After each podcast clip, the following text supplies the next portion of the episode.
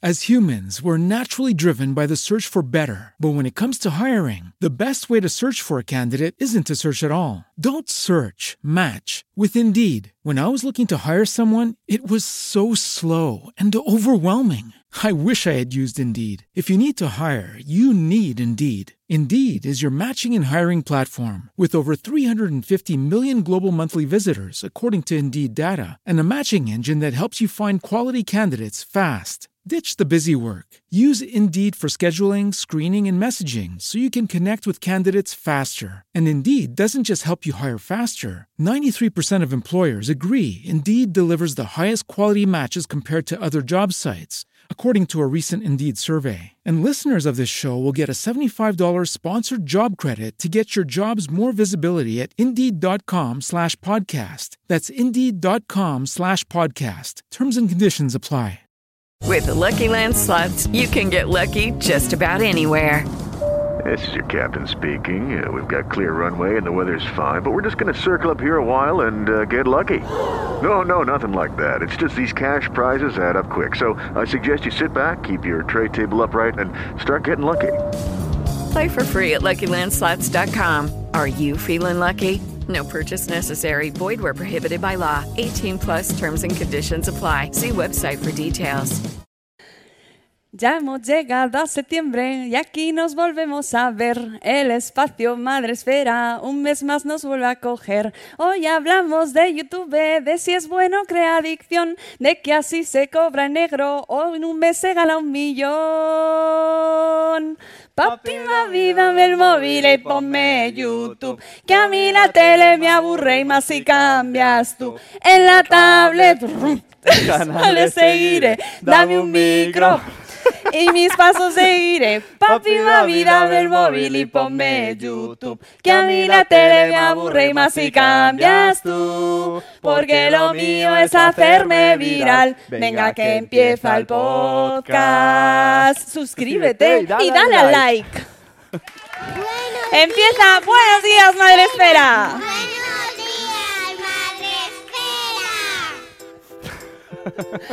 ¿Quién ha adivinado la canción? Lo primero. Nadie. Para hacer bien Sí. el YouTube hay que venir al sur. Para hacer bien el YouTube hay que venir a Espacio Madrefera. ¿Eh, amigos? Muchas gracias por venir.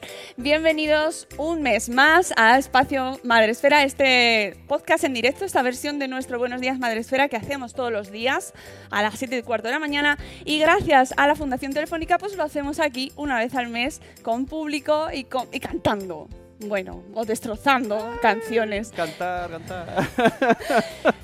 Lo primero, dar las gracias a la Fundación Telefónica, como siempre, por seguir aguantando nuestros gallos. Gracias, gracias. Y gracias a todos vosotros por estar aquí en un sábado por la mañana que, oye, se está muy bien también en casa, pero habéis elegido venir a acompañarnos. Yo lo que veo hoy, muchos niños. Muchos niños, muchos niños será porque el tema quizás les interesa. O prefieren hacer otra cosa. A lo mejor, a lo mejor no les interesa en absoluto y no quieren vernos, pero lo que quieren es irse al taller que han preparado nuestros amigos que están allí, allí están. y con ellos, todos los niños que queráis hacer actividad chuli e Pues si queréis, intelectual, podéis ir con ellos y os llevan ahí a hacer unas cosas muy súper chachis. podéis No desplazaros. sé si tanto como vernos. No, no, seguro que Mira, tan... un, un valiente. Adiós, pasadlo bien. Mira, Mónica pensaba que se iba a quedar, pero no. se va, adultos se va. no, ¿eh? No os levantéis, adultos. Se ha ido el 60% del público. ha sido un placer empezar el programa. A todos los que estáis a la- detrás, de, detrás de la pantalla, porque podéis vernos por streaming, Adiós. ya os recuerdo que podéis el eh, seguir este programa también por Twitter eh, con el hashtag Espacio Madresfera y hacer preguntas, comentarios, mm, decir que, que bien salimos, que mal habéis cantado, ese tipo de cosas, o eh, cualquier co- a- comentario que os apetezca. Y nuestra amiga Rocío Cano pues eh, leerá las preguntas y nos las hará llegar. Pero antes, bueno, que te- por cierto, Antes. también tenéis aquí eh, wifi, por si lo necesitáis, tenéis ahí los datos para conectaros, que ya sabemos que esto es una generación digital y todos tenemos el ordenador, en el, uy, el teléfono en la mano. Eh, antes, ¿qué día es hoy? Sábado. Sábado. ¿Y ¿Y qué qué pasa los los sábados? sábados? Gente chachi. Efectivamente, gente chachi. Me río como tus hijos. Pues sí, hoy tenemos gente chachi, así que invito a subir a la mesa a María Zavala, a Antonio Muñoz Mesa y a Hugo Muñoz. Adelante, chicos.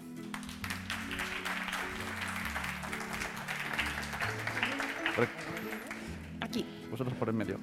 Vale. ¿Yo por aquí? Como quieras. Venga. Bueno, ellos son súper chachis. Seguro que conocéis a, a- que los conocéis a los tres. Eh, son muy buenos amigos de Madresfera. Y ¡ay, hola! Nos encanta cuando vais llegando y os vamos saludando. Esto solo se hace aquí, en, en Madresfera. Esto es así. Em, bueno, antes que Sune, ¿quieres ir directamente con las palabras o los presentamos convenientemente? que si quieres decir unas palabras. Sí, con, tus, con tu sección. Vamos con la sección Primero tuya. presentamos, ¿no? Venga, vamos a presentarlos convenientemente porque ella es María Zavala. Mm, María, te has puesto muy cerca. ¿Y sabes qué Ah, pasa? porque sabe lo que hay. María es consultora de comunicación especializada en alfabetización y ciudadanía digitales. Tela, que habrá gente que no sepa que esto existe, pero existe esta especialización en alfabetización y ciudadanía, ciudadanía digital. Es difícil hasta de pronunciar. Sí, sí, no hay siglas, un Hunter. Las voy a inventar. Invéntalas porque es muy largo. Colabora con familias, centra- centros educativos, estudiantes, empresas y sector público, desarrollando iniciativas de educación digital o impartiendo talleres y conferencias. Es miembro de The Digital Citizenship Institute, colaboradora editorial en distintas webs y responsable del blog eWomanis, que por eso nosotros la conocemos a tope, en el que comparte recursos e información para padres y educadores con el fin de potenciar el uso creativo, seguro y responsable de la tecnología entre las nuevas generaciones. Y yo ya, ya que te presento y te voy a hacer la primera pregunta, ¿YouTube es un problema o una solución? Bueno, yo creo que ninguna de las dos cosas. Bien. YouTube no es un problema en sí mismo, en absoluto, y YouTube no es tampoco la solución a ningún otro problema que haya afuera. Esto es lo que yo creo. Vale, me parece bien, ¿no? Es que hay gente que sí que lo considera así, que es un problemático y hay que extinguirlo y eliminarlo de la faz de la Tierra. Pues no sé cómo lo vamos a hacer, extinguirlo. YouTube, por Ahora veremos, ahora veremos. Vamos por orden si queréis. Empezamos por aquí, ah, siguiendo a María. Hugo Muñoz tiene 12 años y cuenta en su canal de YouTube compartido con su padre con más de 125 millones de visualizaciones, que son muchas. Podéis ir sacando la calculadora. Ni, todos juntos no los tenemos. O sea, sumándonos todos no, llegamos a lo que él tiene y casi 500.000 suscriptores. Ha colaborado con marcas como La Liga, Adidas, Football Em- Emotion, Bandai, Disney o Drift Gaming, entre otras. Y como actor, porque además es actor, participa en la serie Miracle Tunes que actualmente se está rodando en inglés en Valencia, en coproducción con Mediaset Italia. 12 años. 12 años tiene, ¿eh? Os lo recuerdo, 12 años. Eh, Hugo, ¿a ti para, a YouTube te ha cambiado la vida? Eh, bueno, mm, sí, bastante, porque siempre yo de pequeño veía a los youtubers poner... De pequeño, de pequeño. Claro, Matiz, oye, ¿eh? también has sido más pequeño. Yo, yo ya estoy jubilado. ¿no? Yo, eh, bueno, cuando era más joven, se Bien. podría decir, veía pues a Willy Rex, Vegeta, Rubius, los youtubers estos que están de moda y ahora también. Y siempre ha sido mi sueño tener un canal de YouTube. Siempre ha sido su sueño tener un canal de YouTube. Nos quedamos con esa... El titular, ¿no? Con ese titular ahí. Yo me quedo con tu cara de cuando te ha dicho los que todo el mundo conoce y tú. Sí, como, sí, gracias, Une, nos conocemos tan bien. Solo conocía el último, pero, pero con amor, ¿eh? Y eh, tenemos también, por supuesto, Antonio Muñoz de Mesa, que es actor, dramaturgo, presentador, docente, productor y un montón de cosas, Antoine. Pero es todo lo mismo, o sea, contar Es todo lo historias es todo ¿no? igual. Creador de contenidos para YouTube desde finales de 2014 con los canales Olga y Antoine, que ya conocéis a Olga, que estuvo aquí, Olga Margallo, y eh, junto a Hugo Marker. Ha recibido el premio de la crítica latina de New York al mejor texto teatral por Abuse y la Biznaga de Plata Festival de Málaga por el largometraje Amigos de Jesús. medalla de oro al mérito en las bellas artes con Uroc Teatro y presentador de diversos programas de cine en Canal Plus, que ahora todos estáis diciendo, este chico, ¿este quién es? ¿Quién- Que me suena mucho, me suena mucho. ¿Veis? Pues por ejemplo, presentador en programas de cine como Canal Plus, en Magacine, en La Noche Más Corta o La Noche de los Oscars. Y actualmente está desarrollando una serie de ficción con su, con su productora Mano de Santo.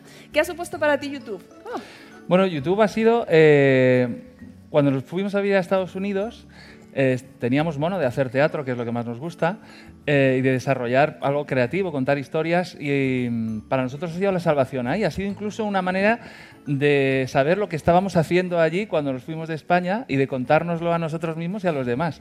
O sea, sí que ha sido muy gordo, porque yo creo que no estaríamos aquí si no hubiéramos empezado a hacer vídeos allí. Pues es probable y además, de hecho, yo os conocí gracias a ese canal Claro. y nos pusimos en contacto gracias a todo lo que hicisteis allí en Estados Unidos y creo que es donde más gente os ha conocido como, ¿no? Sí. Eh, como creadores en YouTube y todo lo que estáis haciendo después.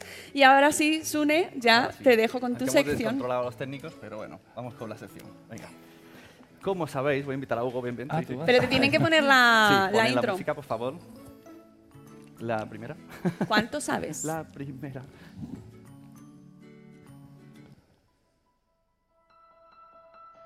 ¿Cuánto sabes de...? Es que viene con tensión, ¿eh? Estábamos todos ahí. ¿Cuántos sabéis de...?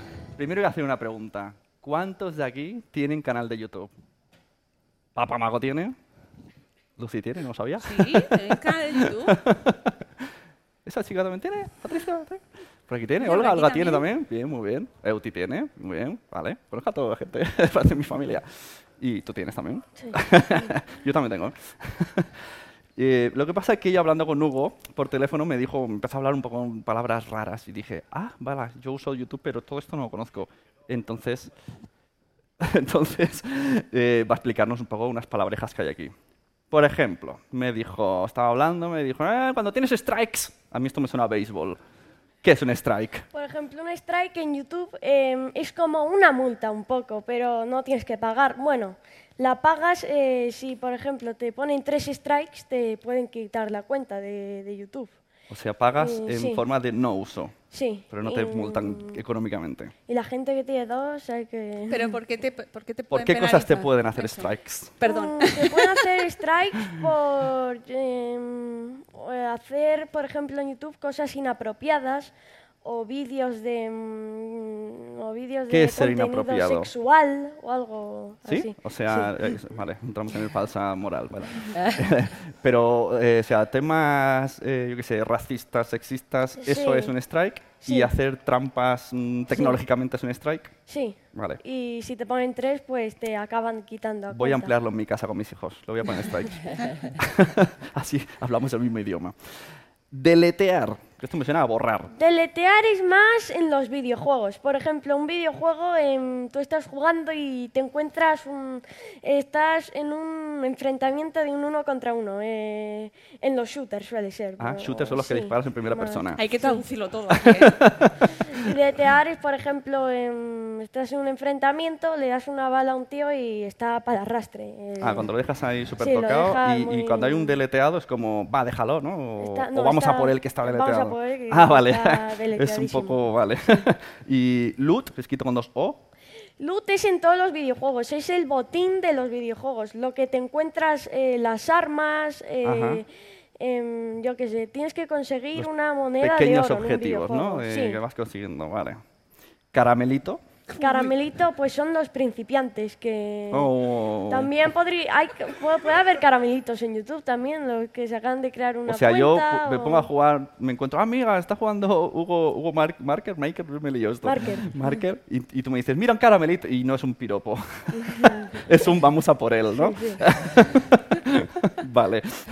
y banear, Banear, pues tanto en YouTube eh, como en los videojuegos em, te banean, eh, te quitan la cuenta. ah, te la- sea, ¿y se puede sí, recuperar te- luego de alguna manera? Em, ¿Por hacer muchos strikes? Difícilmente. Te banean si haces muchos. la cuenta no, pero en banearte es, por ejemplo, en un videojuego utilizas hacks o, Hacks, o eh, algo, códigos eh, que hacen sí. trampas para modificar. Los servidores te acaban baneando a cuenta, la cuenta. O si em, tienes tres strikes en YouTube, te, también te banean la cuenta. Ajá. Eh, Pero el usuario no. Puedes tener varias cuentas. Sí, puedes O sea, el tener- canal. Te Sí. el canal. Vale. Pues muy bien, aquí tenemos un poquito de diccionario. Ya nos irá introduciendo más palabras durante el programa, porque veo que esto va más. Así que nada, muchas gracias, Hugo. Gracias.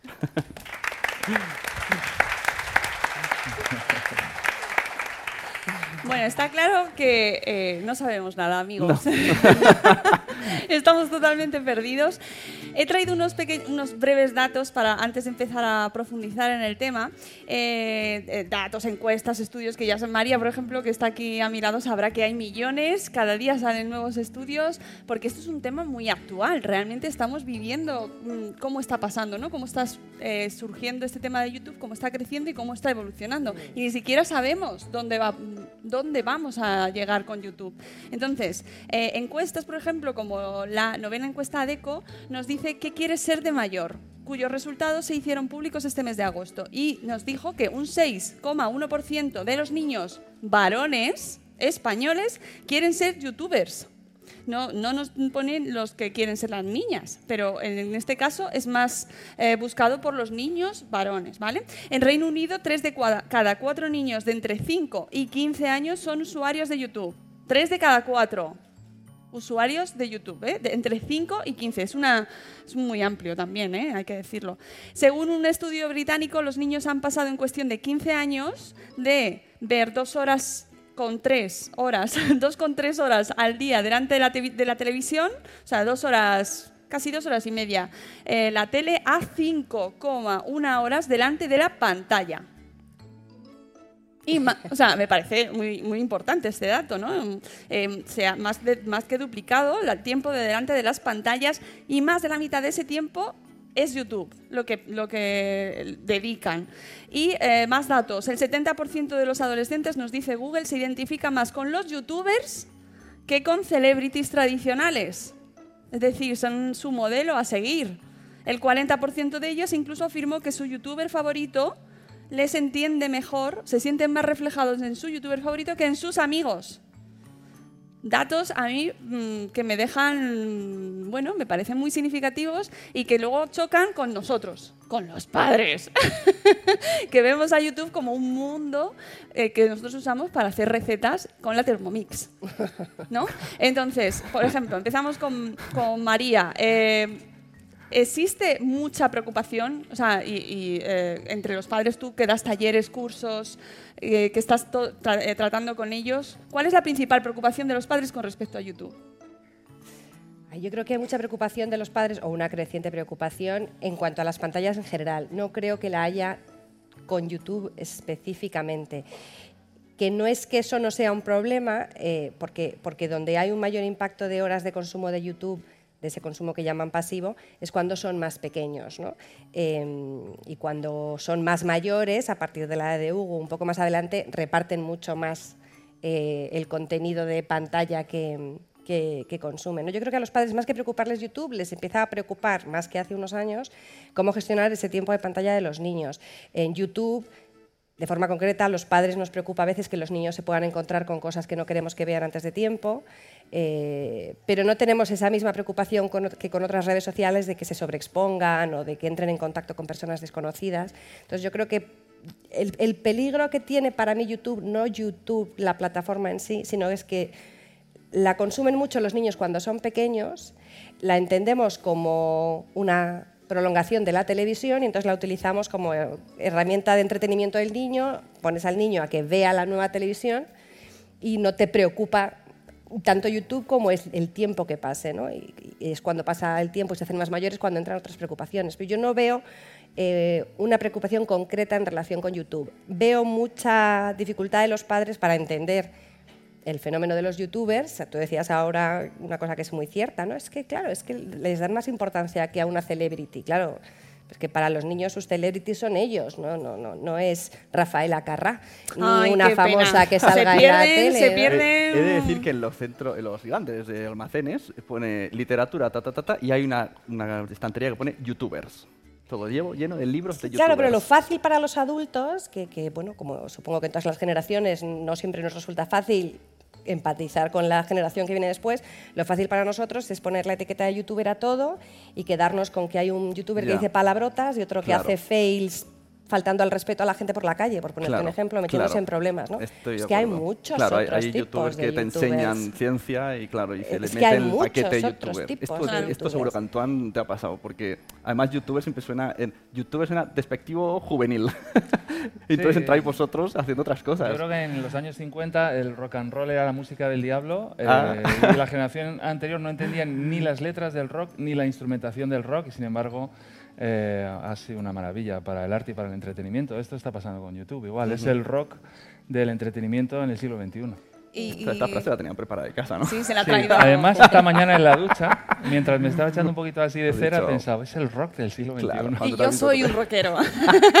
Claro, de hecho hay mucho, hay mucho tema con esto de YouTube eh, y, y- y mucho titular de que lo usamos como la, la tablet por una parte en lo físico y YouTube por otra parte en lo que puedes llamar como software, por decirlo de alguna manera, lo que no es tangible, ¿no? que lo utilizas como niñera, eh, niñera digital, tecnológica. sí. ¿no? Yo siempre cuando estoy en talleres con padres les, les hago ver que una cosa a pro- a propósito de cómo se estaba peinando, ¿no? De que una cosa es que te quieras duchar, ponerte crema de paso y tener cinco minutos de un momento y pongas vídeos, y otra cosa es dar a entender que estamos todos dejando a los niños aparcados horas y horas y horas y horas delante de cualquier cosa. No es que no es lo mismo. Exactamente. Ahora, ahora hay muchos padres y madres detrás diciendo, sí, aplaudiendo. Es que la- la- o sea, hay que ser un poco realista también, ¿no? Sí. Eh, Hugo, ¿cuándo decides eh, pedir a tus padres que quieres ser youtuber? ¿Se lo dijiste así? ¿Le hiciste un momento, mamá, quiero ser youtuber? Quería, no pilla, ¿eh? quería No probar. eh, eh, ah. ¿A quién miro? A, Quería, a quien quieras. quería probar eh, cómo era, porque, como lo vuelvo a repetir, me encantaba ver los youtubers y yo quería ser, quería ser como ellos. Eran mis role models eh, de cuando era. Qué bien habla este chico, ¿eh? Sus role models. Y, y bueno, pues le propuse a mi padre que sabía un poco editar, ¿no? Bastante. Tú- bueno, un poquito. que, que, mm, abriéramos un canal y justo nos íbamos a Estados Unidos y que jugase con mi primo algún videojuego mientras lo grabábamos y que le gustase a la gente, pero eh, yo no me esperaba que iba a tener tanto crecimiento. O sea, que tu canal, para que todo el mundo lo sepa, eh, estaba centrado, está centrado en los juegos, en los videojuegos. Em, sí, y luego me, me empezó a gustar muchísimo el fútbol, me sigue gustando mucho, eh, pero eh, son las dos cosas, mitad videojuegos, mitad fútbol estamos haciendo ahora mismo. Antoine, cuando te dice tu hijo, papá, Yo estaba deseando. que "Bien". Porque yo le veía eh, ver mucho a Vegeta de Willy Rex y yo no Pero entendía... tú, tú me decías, qué chorrada ves. Hombre, Sí, que eso, eso- eso que tenemos a que decir a los padres. Tenemos que... Viene en el contrato, de contrato, padre, hay claro. que decir estas cosas. Yo le dije, pero tío, yo no puedo entender que estés viendo a este porque yo le escuchaba comentar un videojuego, entonces no lo entendía y cuando me quedé cinco minutos, eso es como estos cuadros de 3D que te quedas mirando y de repente te metes en el cuadro.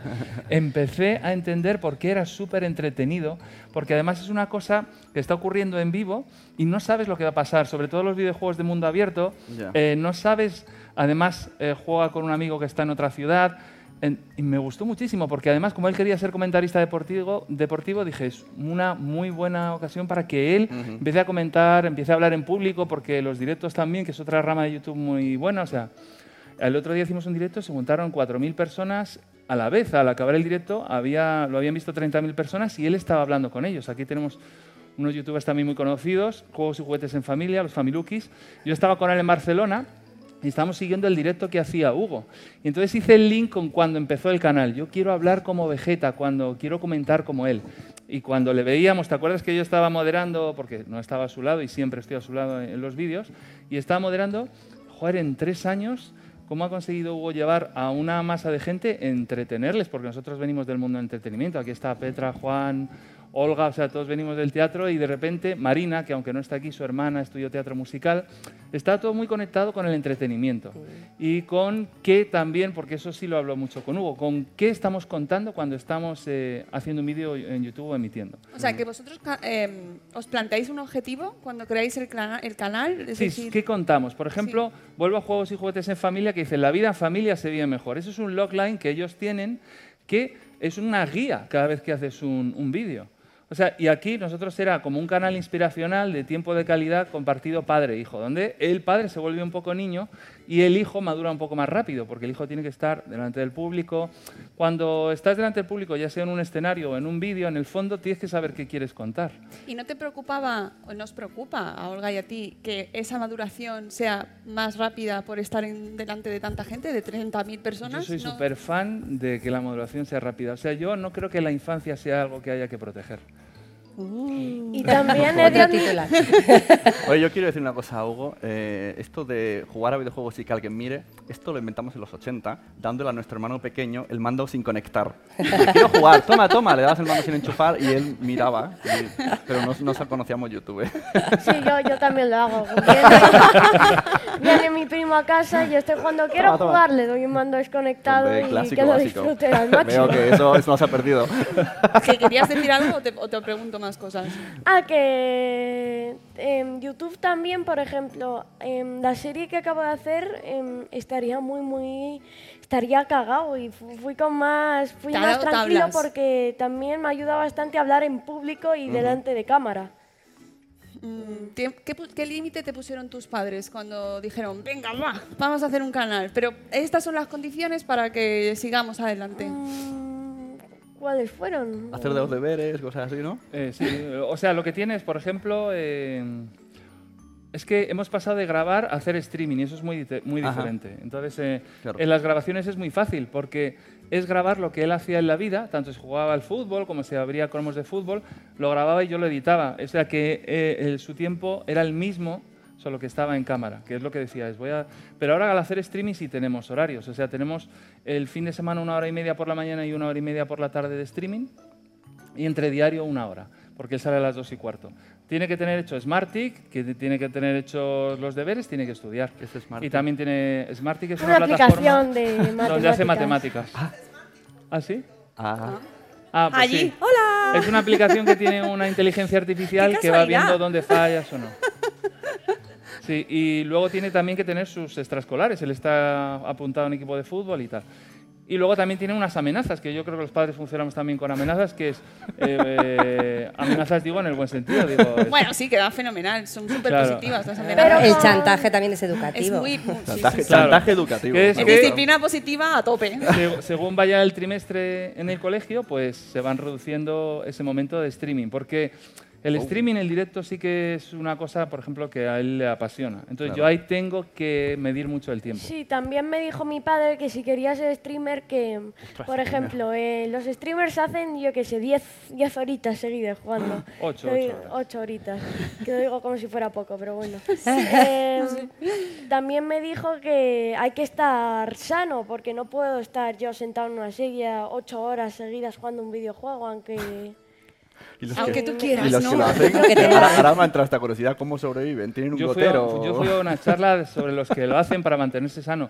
No, siempre hay una interrupción, como cada hora hay una interrupción, ellos tienen una pantalla, salen, se levantan, siempre tienen una botella de agua, tienen que, van normalmente, mm, unos hacen running y luego al gimnasio, o sea, el streaming es un mundo muy complicado porque Madre también te mía. aísla. O sea, aunque estés con mucha gente, te están viendo 25.000 personas y tú crees que estás acompañado, pero en el fondo estás en un zulo en tu habitación eh, y te aísla Claro, mucho es- socialmente. es su trabajo, ¿no? Claro. No es una cosa, por ejemplo, que yo piense que es sostenible. eh, Y, y menos con tan pequeños, ¿no? no, no, por eso no, Hugo no pasa de- del tiempo que, que se marca. Una cosa para que no se frustren también, tanto si estás en público como si no, es decirle, yo creo que el truco es decirle cuándo va a acabar, cuando empiezan. Sí. Si le dices cuándo va a acabar, no hay esa frustración.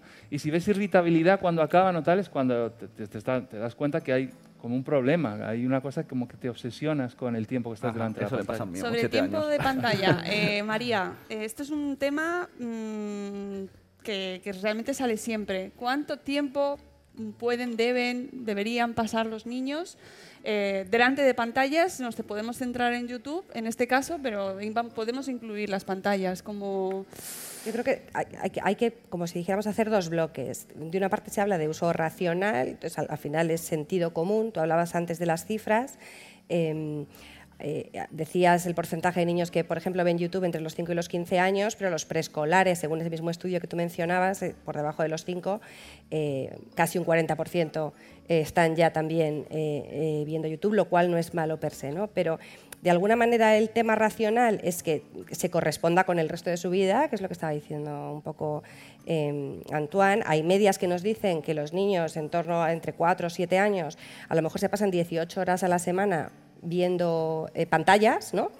Eh, y claro, si tú te pones a contar, imagínate cuando son pequeños, dos horas al parque, en verano siete días, dos por siete, 14, ya es menos que esas 18 que nos dan los estudios, ¿no? Luego, bueno, pues está esa parte más desagradable de ser padre o de ser madre, que es, bueno, pues caramba, medir un poco las cosas. Ni todos los días comes hamburguesas, ni todos los días comes brócoli, ni a todas horas haces lo mismo, ni hace falta que hagan la misma actividad permanentemente todos los días igual, ni con pantallas ni, sin pantallas, ¿no? Ese punto de racionalidad. Eh, y luego diferenciar el tipo, que es lo que no siempre se habla cuando nos dicen todos los efectos. ¿no? Se habla ahora, se ha puesto de moda el tema del sedentarismo tecnológico, porque con algo hay que titular las noticias, eh, o, o de, o de ocio tecnológico, pues que no es lo mismo estar mirando algo y punto que estar mirando al tiempo que haces algo no me refiero a multitask, sino algo que tiene que ver, es decir, estás viendo un vídeo de YouTube y no solamente es un vídeo de mirar, sino un vídeo de mientras lo miras estás aprendiendo a hacer algo Sí, del hay- mundo que hay real. ¿no? O sea, también hay decir, contenido muy útil, Pues ¿no? mi hija aprendiendo a tocar el ukelele, o mi hijo aprendiendo a editar vídeo, o a hacer efectos especiales con según qué plataforma. En fin, hay muchas maneras de mirar eh, una pantalla. Solo mirarla, eh, o además hacer otras cosas y luego que que haya una compensación con otras cosas que hagas en tu vida. Yo creo que pretender que nuestros hijos, exceptuando quizás las edades más, más tempranas, pretender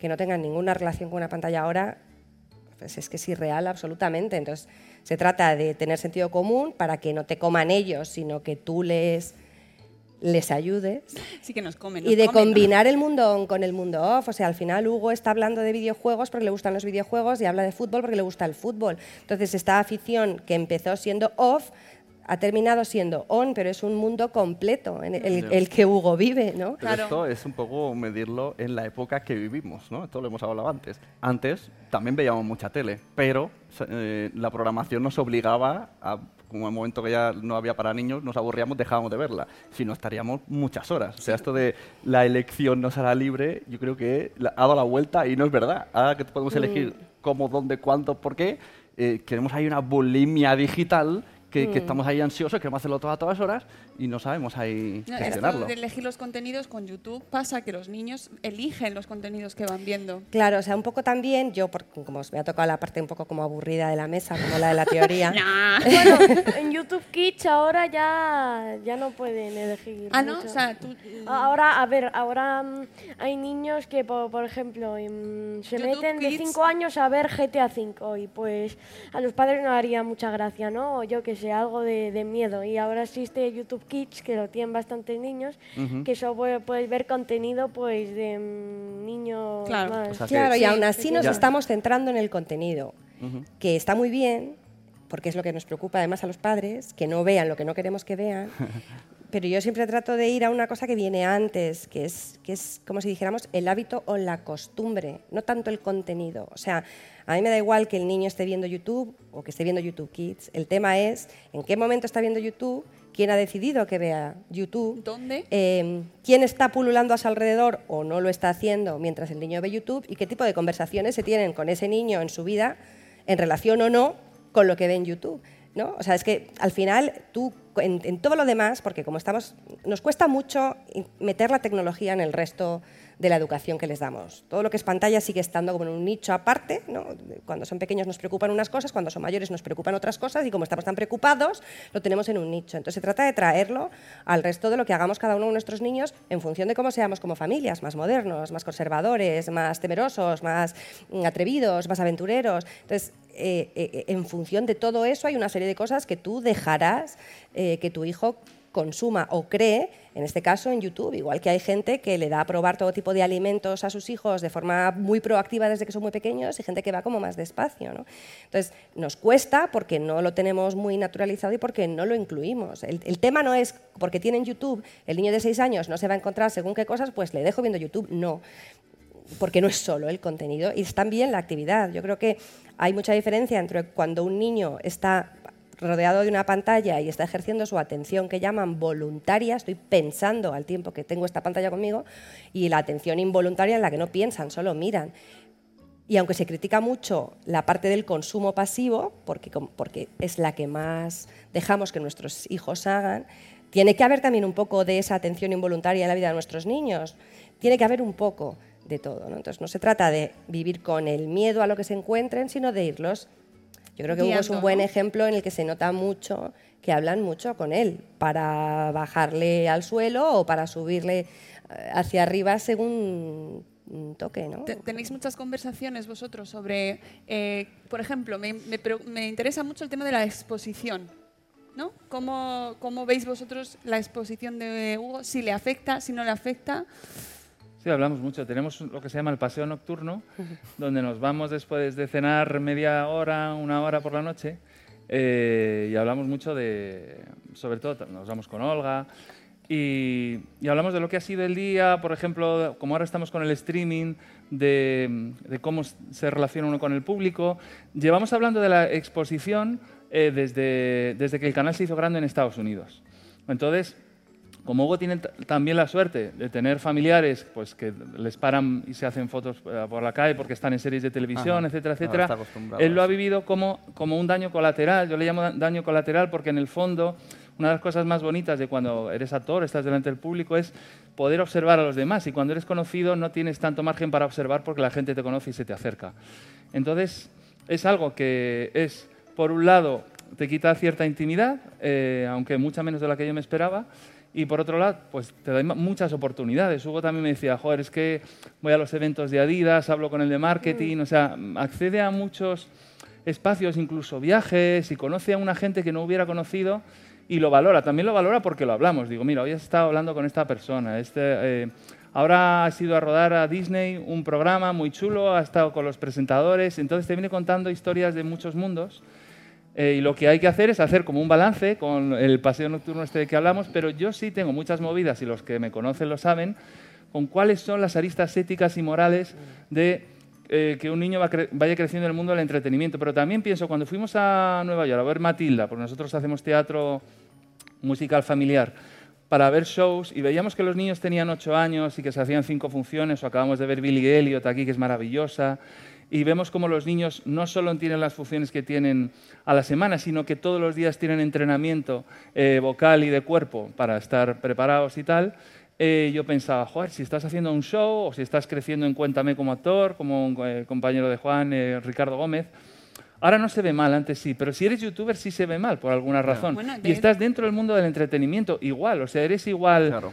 Y, luego también está el mito del, del, juguete roto, porque a todos nos gusta y tenemos el mito de que si un niño tiene cierto reconocimiento, cuando crece pues tiene, puede tener problemas o tal. Claro. Pero sin embargo no conocemos todos los mitos de chavales que han empezado pronto en una profesión que les apasiona, que luego han tenido un desarrollo maravilloso dentro del mundo del entretenimiento. Uno de ellos es Steven Spielberg cuando empezó con el Super 8 y hay miles de actores también que se han convertido en directores, en productores. Entonces yo también le hablo a Hugo de que si realmente, como venimos de una familia, casi de un clan de, que está relacionado con el entretenimiento, no hay que tenerle miedo a todos esos mitos que hay alrededor de, ah, eres conocido, eres...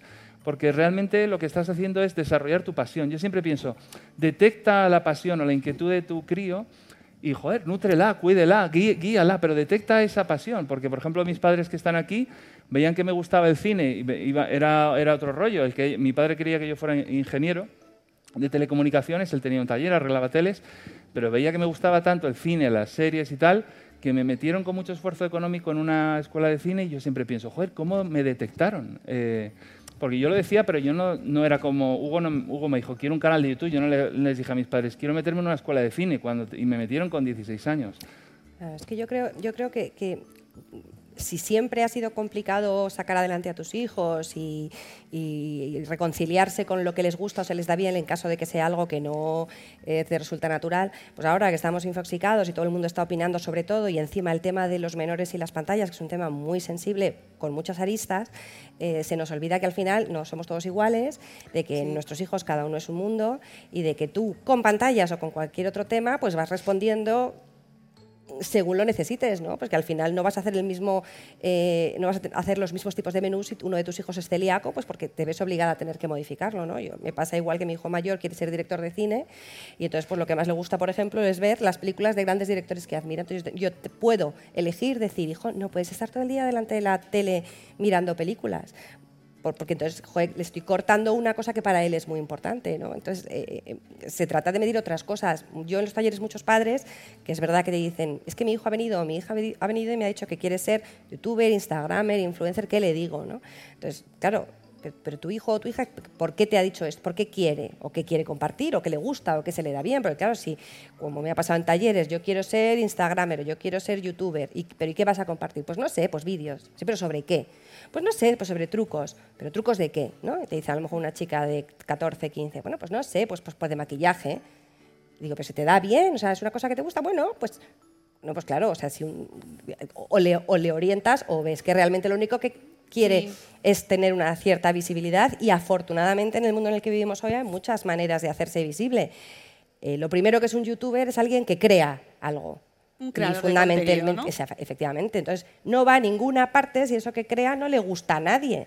Entonces, eh, yo creo que hay que tener ciertas conversaciones para empezar. Tu hijo quiere ser youtuber, pues tendrás que hablar con él de por qué o para qué o qué es lo que quiere compartir y que efectivamente sea algo que se le dé mínimamente bien. Claro, ahí está muy relacionado con ciertas polémicas que hemos escuchado todos, por ejemplo, eh, mm, niños que están en YouTube sin que los padres estén muy involucrados ¿no? o que no son conscientes de lo que están haciendo directamente, ¿no? Entonces quizás ahí entran pues, pues con preocupaciones ¿no? o mitos que preocupan más a los padres. Eh, creo que hay muchas cosas que no están suficientemente explicadas, a lo mejor las más tecnológicas, y otras son absolutamente humanas, ¿no? Y además que abrir un canal, por ejemplo, no lo puede hacer un niño.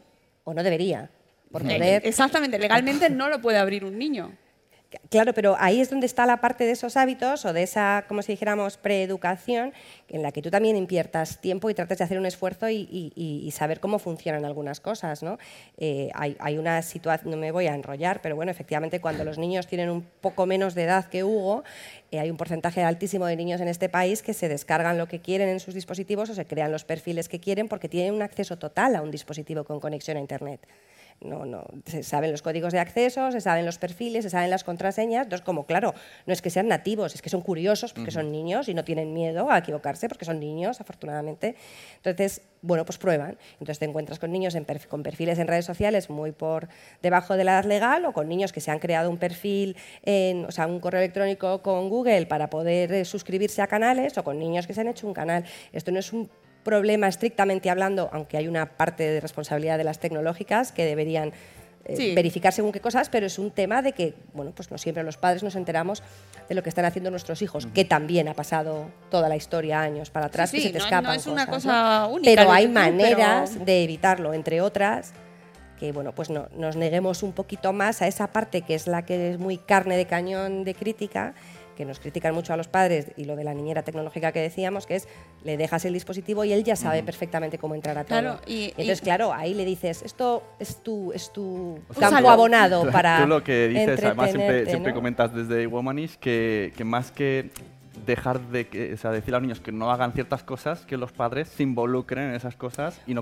y aprendamos. Bueno, y que sepamos dónde están. también lo ha hecho Antoine, porque también llevas mucho las redes sociales, Instagram, me parece que las suyas las llevas tú. O sea, Él no, no las toca, no las toca porque es que... Que también te involucras. Eh, ¿no? Como... Sí, no, y también yo le cuento, él ha estado conmigo con el director de YouTube Kids España, donde hemos hablado de la edad en la que el canal podría llegar a ser suyo, que tendría que hacerse otro porque lo hice yo, eh, ah. la edad en la que puedes tener WhatsApp, Instagram, eh, Twitter... Que no se la sabe nadie, ¿eh? Las edades, esto es, yo a mí No. se me van, me bailan, ¿eh? Lo Porque de luego abrir además... el canal de YouTube creo que es a partir de los 13. si Sí, no- eh, de los- según ah, YouTube es los 14, 13, 13. según la legislación española es los 14, y si tú quieres abrir todo a los 13 porque te deja la tecnológica, el tutor legal tiene que darte permiso a ti a partir de los 13, que dentro de unos meses los tienes. Eh, y por eso yo ya he quitado mi nombre de Hugo Marker y Grand Town, porque en un momento dado, pues, eh, yo lo que estoy... Ahora está aprendiendo a editar y ya sabe hacer los streamings, pero estoy yo siempre al lado. Eh, es un tema difícil porque no sabemos muy bien qué ramificaciones o consecuencias, tanto positivas como negativas, puede tener, pero yo sí creo que si está dentro de los hábitos de la familia, igual que te comes la tortilla o el desayuno, esto es qué estás viendo, qué estoy viendo yo. Claro, Estas aplicaciones claro. de tiempo de uso que tenemos ahora, que yo digo, a ver, Hugo, ¿cuánto has estado? O que, o que nos lo miramos nosotros. Si, si miráramos el tiempo de uso nuestro también, Ujú, podríamos exacto. contrastar con esta pequeña hipocresía diaria que llevamos de quita el móvil, pero tú te vas a la cama con la tablet, yo para hacer binge watching de series de televisión. Entonces, sí es, sí es muy interesante porque eh, te hace reevaluar constantemente eh, cómo, te relacion- cómo te relacionas con las pantallas con un dato ahora que yo no sé si tenéis y es que el mayor crecimiento en YouTube ahora es en pantallas grandes. Lleva tres años en móviles y ahora en pantallas grandes. El Y aún así los pequeños la usan No. especialmente, en, las- en los niños pequeños la utilizan todavía en, la- en los dispositivos pequeños porque tienen esa parte mágica que a ellos les encanta y a nosotros a veces Claro, nos viene muy bien, de que son portátiles. Claro. Es decir, un niño cuando es pequeñito aprende a comunicarse primero a través de la imagen. Ven un pájaro y dicen pipi, o ven un perro y dicen un wow. ¿no? No, sa- no saben escribir y no saben leer. Lo- esto hace que para ellos YouTube, igual que la tele o cualquier plataforma de vídeo, sea más atractiva que si le pones delante de la página de bienvenida de Google, porque no saben qué hacer con la celda, no saben escribir, no saben leer. Entonces ahí lo único que tienen que hacer es mirar. Eh, le añades que se lo pones en un sitio eh, que se puede llevar a, por todas partes de la casa y que termina un vídeo y se le pone otro o él va poniendo según qué, entonces claro, esto es tremendamente atractivo para ellos. Pero tú como en el resto, pues no le dejas que vaya a la, a la nevera, la abra, coja una silla, suba y se coja lo que él quiera, ¿no? Cuando son pequeñitos. Es que yo creo que es fundamental normalizar todo esto e intervenir un poco más. Mi hijo pequeño, pues por su carácter, que influye mucho, podría consumir horas y horas y lo que, de, YouTube en concreto sobre Minecraft, por ejemplo, sobre vídeos de Lego, vídeos de Playmobil, que es lo que más le puede gustar del mundo. Entonces lo que hay que intentar, aparte de poner unas normas y intentar que se cumplan, es que eso tenga que ver, que lo tiene, con su vida cotidiana real. O sea, él ve un vídeo de un flipado que ha hecho unas cosas brutales, ha montado un Titanic de Lego y, y de repente su mayor reto es construir su propio Titanic de Lego. Ha visto un vídeo y luego se va a pasar 45 minutos sin mirar la pantalla haciendo un barco con piezas de Lego. ¿no? Entonces estás ju- juntando un entretenimiento conectado con un entretenimiento en la vida real. Entonces, eh, esta es la manera de que ellos entiendan, que es la parte que nos estamos dejando, que YouTube o cualquier otra cosa que tenga que ver con Internet no es solamente ocio, es ocio pero con un propósito. Hombre, que ¿no? nos lo También digan a lo nosotros. puede tener. Entonces yo Claro. creo que nos falta a los padres creernos esto un poco más para en lugar de verlo solamente como una amenaza, que tiene parcelas de amenaza si nos dejamos arrastrar, para verlo como una oportunidad. Y estoy segura de que el hecho de que Hugo sea youtuber, en primer lugar, fue en última instancia una decisión de sus padres, no de él, y en segunda instancia ha provocado una convivencia familiar diferente y positiva, ¿no? Al final a lo mejor hablan mucho más que un niño que simplemente mira YouTube sin que sus padres sepan el qué y ahí se entonces efectivamente se cumple el mito, ¿no? El tópico de las pantallas separan a las familias, pero no está siendo la pantalla, está la dinámica de la relación Claro. familiar. Eh, la ¿Qué es lo que menos te gusta a ti de YouTube? Mm, uf, em, pues que haya, que me- a mí me gusta que, a- que la plataforma esté limpia, porque no me hace mucha gracia encontrarme vídeos por ahí de, de gente, yo que sé, tirando huevos a una casa y... Eso es lo más suave, ¿no? Sí, o... ese tipo de contenido no me gusta. Me gusta pues que la plataforma YouTube esté eh, con contenido más eh, eh, limpio, aunque em, sí. ¿Y a ti te, te han llegado comentarios o moderas tú los comentarios, tú los lees, lo que te dice la- Eh, la gente? eh, sí, yo en los streamings suelo leer los comentarios. En los vídeos, eh, mi padre siempre. Pero en los streaming eh, eh, tengo moderadores que son como mm, personas que yo las hago moderadores y van limpiando el chat y Ah. mm, Ah. eh, Qué de- Qué bien, de- eso, eso en casa no nos lo hacen, ¿no? eh, de los comentarios malos, como si me llaman, eh, yo qué sé, pa- me, me insultan, pues ellos limpian eh, el Pero, chat y esas ese cosas. momento en el que a ti alguien te insulta a través de que alguien que no conoces, eh, Sí. ¿cómo- ¿tú cómo, cómo te lo tomas? Mm, me, me da mu- no, me da igual. Te da eso. igual. Sí, sí, Sobre todo mejor que nosotros. Sí, yo, yo siempre- yo- siempre mi intención es entretener a la gente em, y enseñándoles cómo tú. juego. eh, y los que me insultan, pues... mm, es que... ¿Tú contestas Yo- o tú no, no, yo nada, no? yo no Don't feed the contesto. troll. Eh, no, em, porque, eh, por ejemplo, 4.000 personas que, que ven a alguien, yo qué sé, 100 eh, son, eh, son haters. Eh, Ah, pensaba- 100, 100 haters. 100 son haters, ya los tienes catalogados. Sí, lo, yo, yo em, quiero entretener a las personas buenas que están viendo, a las malas, Eso me gusta pues las mucho. acabo mm, diciendo... Los si baneas. no- Se Si no, puede- quieres ¿Se estar en mi canal, bloquear vete, usuarios? no, Sí, no hace falta sí. insultarme ni nada. Claro, es que es Le das así. botón y no aparecen más. Ujú. Hugo, le- como le preguntaba, se puede, Pero se- tenerlo tú así puedes de bloquear claro, gente Sí, que yo te puedo está- bloquear, muchas ocultar conversaciones al con este usuario del niño, ¿eh? canal, sí. Sí, eh, además es una, co- es una práctica. Yo también lo que hablo con Hugo son chistes, eh, o sea, cómo tomarse con sentido del humor Sí. un insulto. O sea, si ves en, los en muchos de los insultos hay faltas de ortografía. Entonces, cuando todo. utilizas... Eso está muy eh, ah, me has llamado, o sea, me has llamado gilipollas con Y, ¿no? Tal, entonces le baneas. Quiero decir, si vas... o- Con lo- corrección lo, normal, o sea, nuestra favor, regla ¿eh? es la regla es nunca decir el nombre del que te está insultando porque quiere protagonismo, nunca Ah. comentar el insulto, pero hay veces que es gracioso el insulto, lo han visto todos los del chat, porque yo siempre estoy al lado, no se me ve, pero estoy moderando. A mí es que me gusta mucho porque es como teatro. Imagínate que 4.000 personas viéndote y estás charlando temas paralelos al mismo tiempo que estás jugando un juego. Con un tiempo donde tú avisas a YouTube cuando finaliza también el, el directo, con lo cual estás dando toda la información a- al espectador. Y yo de hecho pensaba que los insultos me iban a afectar mucho más antes de abrirme el canal, cuando empecé a, a crecer un poco, pero al final, no sé, no... no- Te ríes de no- ello, ¿no? Sí, me, me río, no... Y en clase y en tu vida normal, eh, Eh, bueno, es un poco supone... en el cole que hay más niños, yo que sé, de tercero de la ESO, viniendo hacia mí y haciéndome preguntas, pero, pero son suscriptores y nunca hay que faltarles el respeto ni nada. Ojo, ¿eh? son Lo tiene muy suscriptores, claro lo tienes todo, ¿eh? clarísimo. Son clientes. Son clientes. esto, esto que ha dicho Antón eh, me ha llamado la atención, que- porque es verdad que el otro día investigando, yo no soy consumidor de screeners de estos, pero vi que él juega, pero no comenta lo que juega como Billy Rexy, que está ahí, tira por ahí, un disparo, como un partido de fútbol, pero no es un partido de fútbol. Cuando Pero- le pero dejo, tú- sí. Claro, pero tú hablabas, entonces claro. Claro. esto se puede poner en el comedor, los padres van haciendo cosas, escuchan tu charla, ¿no? Sí. Y los niños miran cómo juega.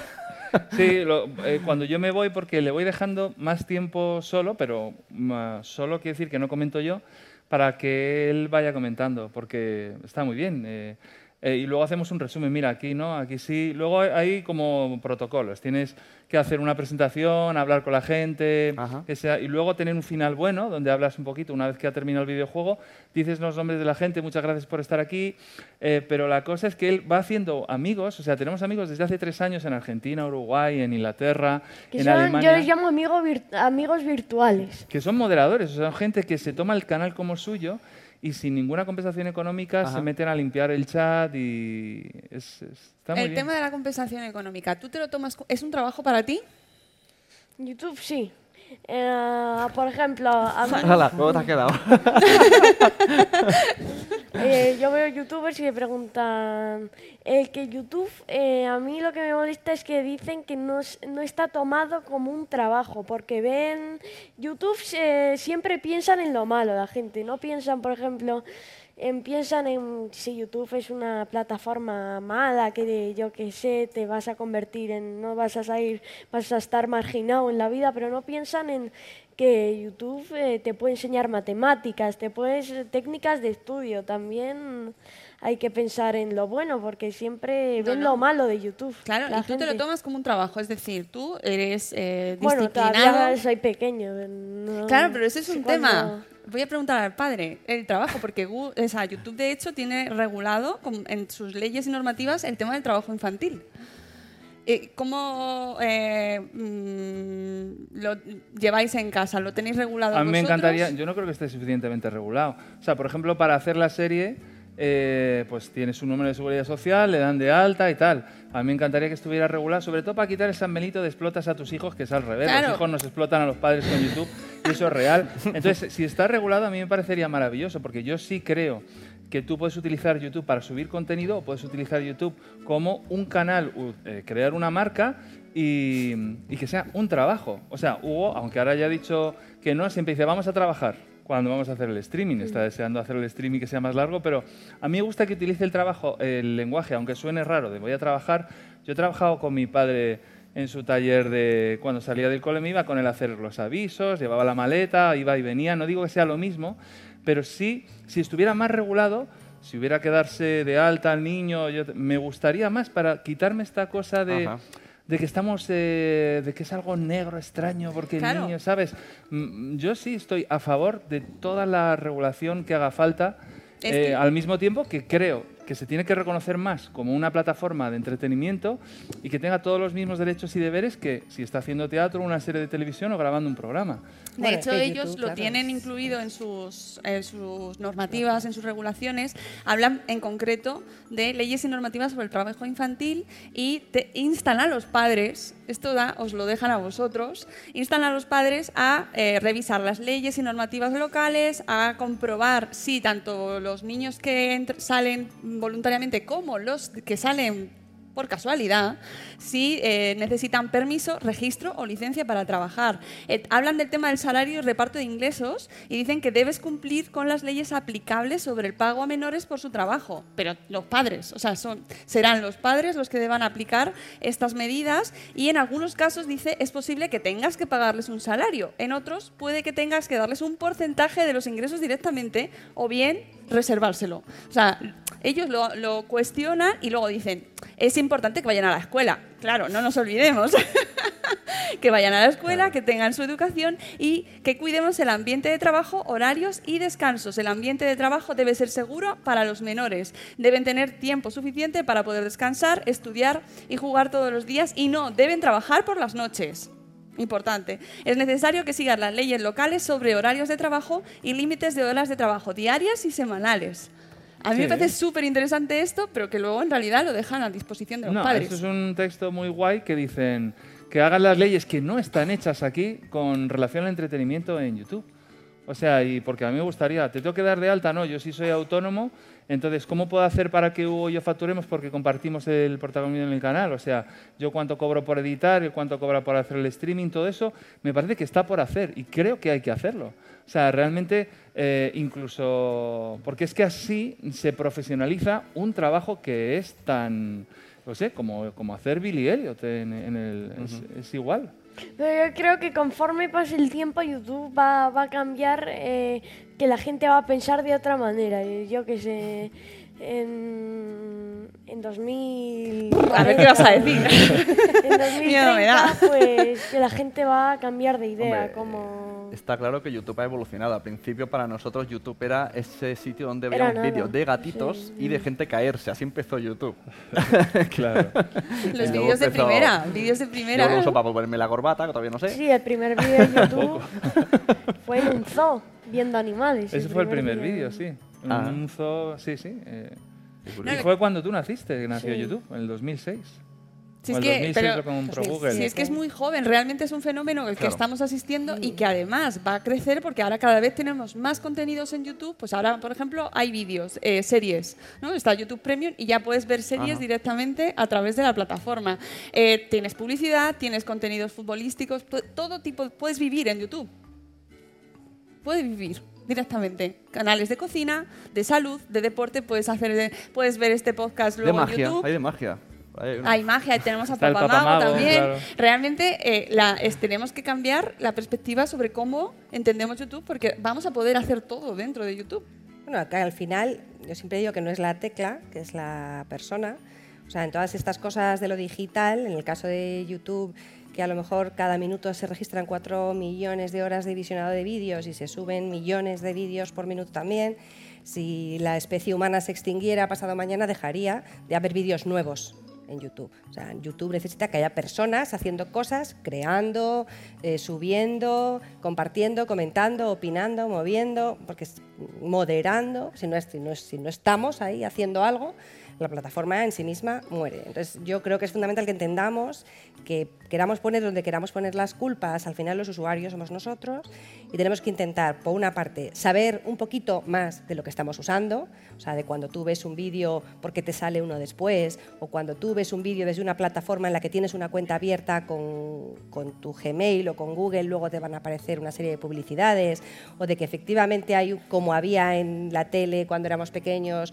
no son rombos, pero hay una serie de contenidos que de alguna manera te marcan si, si son más o menos convenientes según eh, qué cosas, que tú tienes la herramienta de poder denunciar algo que has visto y que te parece inoportuno.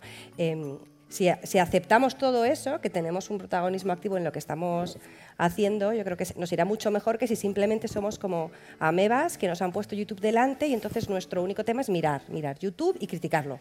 ¿No? Entonces, eh, si dejamos de un lado los prejuicios y entendemos que esto forma parte de nuestras vidas, se llame YouTube hoy o se llame de otra manera dentro de 15 años, eh, no va a evolucionar si no formamos nosotros parte de esa evolución, como creadores y Uy. subiendo y como consumidores. Como O sea, espectadores ¿qué que también queremos- participamos. ¿Qué queremos ver? Esta es una frase que estamos muy acostumbrados a decirla cuando hablamos de la tele y mucha gente, todos criticamos la telebasura y sigue porque la gente se queda en el canal mirando. Esto nos gusta o no nos gusta, pero es la realidad. Entonces hay muchos vídeos que están en YouTube porque la gente los mira y los siguen subiendo porque la gente los comparte eh, y nos sorprenden luego muchas cosas y las criticamos muy fácilmente pero no dejan de ser prácticas de personas. ¿no? No- siempre ha habido niños que se dedicaban a profesiones artísticas y estaban más expuestos que otros niños. A unos les va bien, a otros les va mal, como al resto de los niños. Entonces, yo creo que hay que dejar de ver YouTube, como dice Hugo, como el enemigo, YouTube o cualquier otra cosa, y entender que somos nosotros los que lo dotamos de vida. Y hablando de youtubers y niños, querida Mónica, ¿no te traes por ahí un ranking de los mini youtubers más destacados del momento? Qué casualidad. Bueno, tengo aquí una lista de mini youtubers top españoles. Españoles, ¿eh? En este caso tenemos como número uno tenemos a Los Juguetes de Lancha con más de 2 millones de suscriptores. De Crazy Hacks, que son tres hermanos de 14, 12 y 9 años, con 2,3 millones de suscriptores. La Diversión de Martina con 2 millones y medio de suscriptores, que tiene 13 años. eh, y tiene hasta su propia línea de ropa. Mm, Eso ahora hay que ver, eh, Hugo, si tienes más mm, proyectos.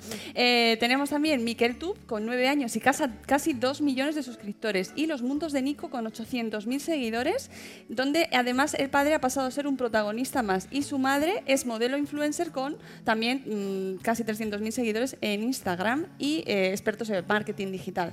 Hugo, ¿tú ves eh, que puedes extender tu proyecto? ¿Te, te tienta hacer libros, línea de ropa? Domina el mundo. Yo estoy muy contento con lo que tengo ahora. Qué bien. Ya. O sea, yo nunca pensé que iba a llegar a mil suscriptores en la vida y llegué a los mil suscriptores en un año. ¿Y cuántos llevamos? ¿Tres? ¿Cuatro? No. En febrero, tres años, es Hugo Marker en febrero, sí, Sí. ahora tres años. ¿Y cómo llamas tú a tus eh, suscriptores? ¿Hugo Marqueritos? ¿Cómo- Eh, no, em, yo no les he puesto no les pones nombre porque es no. como muy típico, ¿no? Hola. Sí, greetings. canallas les llamamos. Ah, canallas. Pero, en, en sentido Que muy- buen tus padres son despel- los despeluchados, por ejemplo. No, ¿no? porque decíamos, hola, ¿qué tal, canallas? Aquí Hugo Marker en vuestras pantallas. Es Ah, una rima. qué canallas, bonito. pantallas, tal. Lo que pasa es que en Latinoamérica canalla es más chungo decirlo. Entonces tenemos mucho comentario de canallas. Digo, bueno, acostúmbrate, que no pasa nada. ¿Tenéis mucho público de, de Sudamérica? Eh, sí. Muchísimo, mucho, mucho. eh. Sí, la verdad es que es 24% España, ahora ha subido cuando hemos venido aquí al 28, luego está México con otro veintitantos, Argentina, Colombia, Chile eh, y Uruguay. Y, y luego gente de todo el mundo, es, es- es muy chulo, la verdad. Sí, sí, pero yo también hago una... Yo, por ejemplo, estudiando fotografía en los años 70 hay un grupo de fotógrafos que deciden fotografiar en color, que se consideraba que no era arte ni podía estar expuesto y que hacían fotos de sus comidas, de sus moteles, toda la escuela de, de- fue como una especie, también pasó en, en pintura, de una revolución donde una generación decía, esto es mierda, este tipo de fotografía, en color y estás eh, fotografiando lo cotidiano, qué, qué mal, hasta que de repente eh, tardó 10 años en exponerse en el MoMA, como les pasó a los impresionistas, etcétera, etcétera. Siempre ha habido estas pendulazos en el, en el entretenimiento donde una generación no puede entender que alguien en su habitación esté teniendo tanto poder como una serie como Los Soprano. Digo, en, en visualizaciones y en, ge- y en gente de enganche. A mí también eh, me cuesta eso, porque yo soy más de un contenido más sofisticado, pues guion, luz, actores, y de repente alguien que solo me da frescura, espontaneidad y directo, me cuesta verlo como entretenimiento, me ha costado, hasta que me he metido eh, como parte de, de eso. Y, y te habrás encontrado con rechazo seguramente o incomprensión por parte de muchos colegas porque el teatro, YouTube y el teatro... ¡eh! Sí, a nosotros nos han llegado a decir que, estamos, que habíamos tirado nuestra profesión a la basura. ¡Ay, qué bien! Pero, pe- y tú mismo te lo piensas en algunos momentos, ¿eh? porque a veces que dices, ¿qué hago yo abriendo cromos con mi hijo en Estados Unidos? O sea, te sientes, yo me sentí muchas veces como fofito en el buen sentido, que los payasos de la tele molan, pero, eh, pero digo, joder, yo estaba estrenando una obra de teatro en Nueva York que suena que te cagas y con, con un tema muy fuerte, muy bonito y al mismo tiempo pues estoy grabando cómo Hugo con sus amigos están dando con el balón al larguero. Hay veces que siento una especie de desgarro entre pues, eh, las cosas que me gusta más hacer y ayudar, a, ayudar con el canal, que me está resultando muy interesante a nivel de experimento, como eh, de marketing y de entretenimiento. O sea, cómo... Y sobre todo, O sea, ¿qué, estás contando? El Con- tema, yo creo que, porque efectivamente también hay mucho youtuber eh, adolescente y, y preadolescente que no aporta valor y que realmente lo que hace es buscar una visibilidad, de eso también hay. ¿no?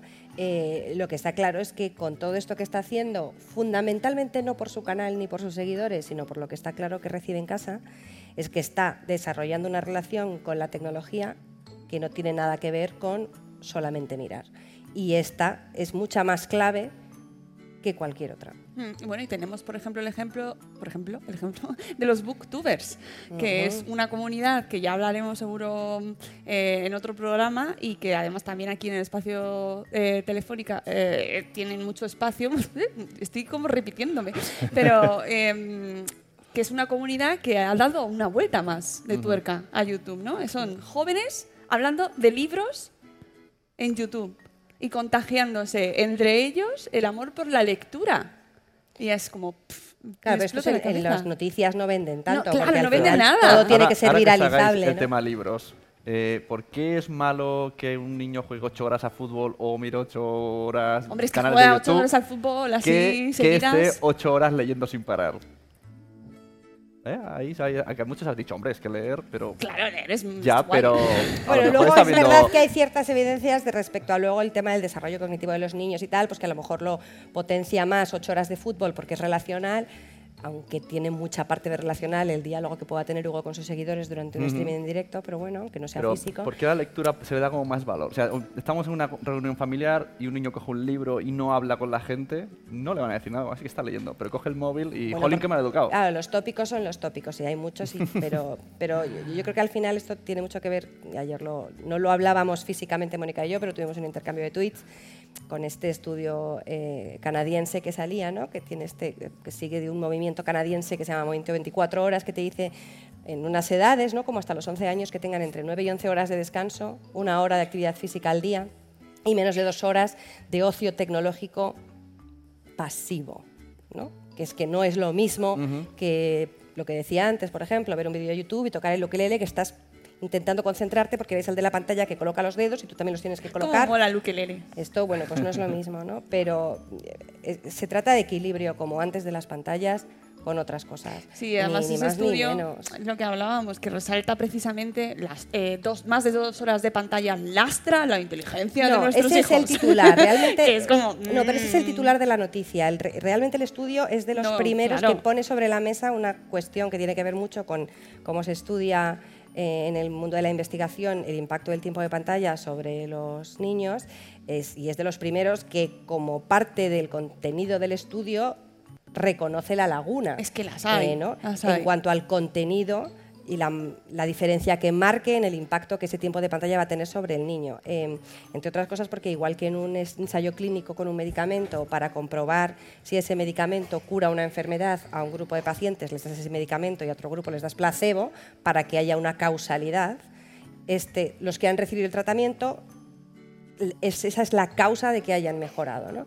Tú en estos estudios, como en muchos otros, pero en los del tiempo de pantalla, nunca pueden ser causales, porque nunca puedes poner a un grupo de ese estudio, nunca puedes poner a 500 niños de 6 años expuestos 24 horas a nada, porque ya sabemos que 24 horas de casi cualquier cosa para un niño, incluso dormir, no es señal de algo bueno. Con lo cual, los estudios, la evidencia que hay, tanto para bien como para mal, es relacional, no causal. O sea, el- la tablet no te fríe el cerebro si estás 24 horas con la tablet. Será lo que hagas cuando usas esa tablet lo que puede perjudicarte de la manera que sea. Entonces, bueno, pero yo creo que es importante en el sentido de que es cierto, tampoco podemos decir que no hay ningún perjuicio. Claro. O sea, eh, si nosotros dejamos a los niños delante de la pantalla de cualquier manera, en cualquier forma y sin ningún tipo de compañía, desde luego el niño muchas cosas positivas no va a sacar ni de la pantalla ni probablemente de un libro por sí solo, porque los niños a los siete pues tampoco leen a Kafka, ¿no? Entonces leen historias que luego se disfrutan mucho más si hay ciertas conversaciones alrededor.